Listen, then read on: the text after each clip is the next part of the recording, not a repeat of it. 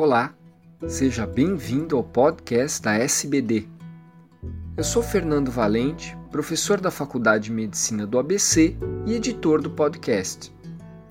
Esses programas contam com a participação de grandes diabetologistas brasileiros. Nessa edição, será analisado um artigo sobre a relação entre o tempo de sono e o risco de diabetes tipo 2.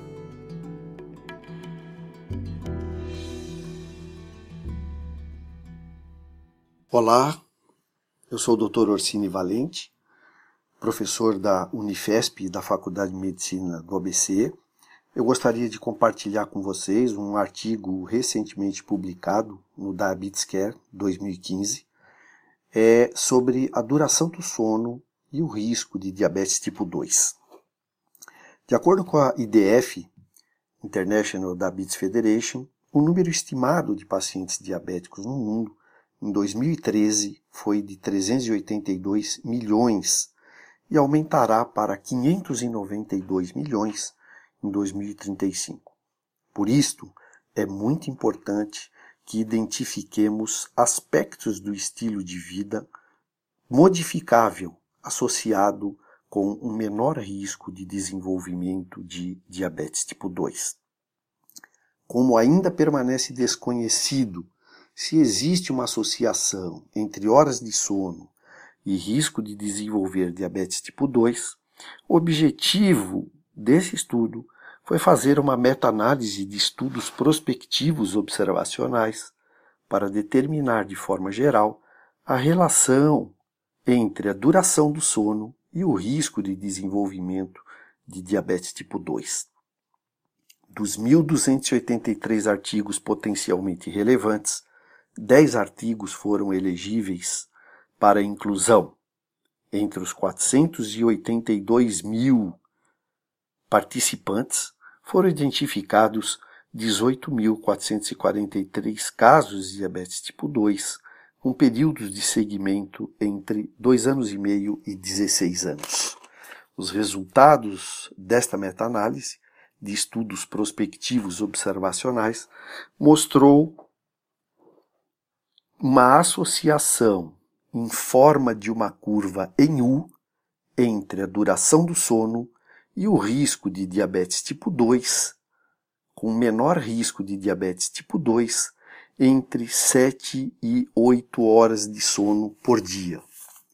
Tanto curta como longa duração do sono foram associados com um risco significantemente elevado de diabetes tipo 2, comparado, comparados com 7 horas de sono por dia. Uma hora a menos foi associado com um aumento no risco de desenvolvimento de diabetes tipo 2 de 9%, e um aumento da duração do sono de uma hora foi associado com um aumento de risco de diabetes tipo 2 de 14% potenciais mecanismos ligando sono e diabetes podem diferir entre menos horas de sono e mais horas de sono. Vários estudos têm confirmado diminuição da tolerância à glicose e da sensibilidade à insulina após restrição de sono, como mostrado pelo aumento da produção hepática de glicose e diminuída captação periférica de glicose. Uma hipótese seria aumentada atividade do sistema nervoso simpático, causando diminuição da responsividade da célula beta com inadequada secreção pancreática de insulina. Outro aspecto relevante que deve ser comentado é que o sono interrompido durante a noite foi associado com uma diminuição da secreção de testosterona e melatonina, fatores estes, sabidamente, que diminuem a sensibilidade à insulina. Os mecanismos potenciais de associação entre sono de longa duração e aumentado risco de diabetes tipo 2 são atualmente mais especulativos.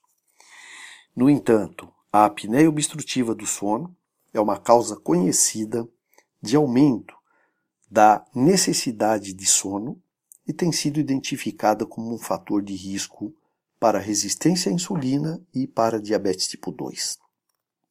Curta ou longa duração do sono foi associado com aumentados níveis de marcadores inflamatórios.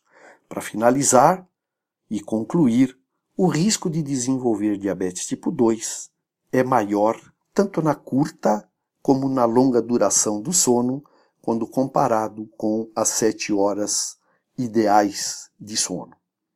Muito obrigado, até a próxima.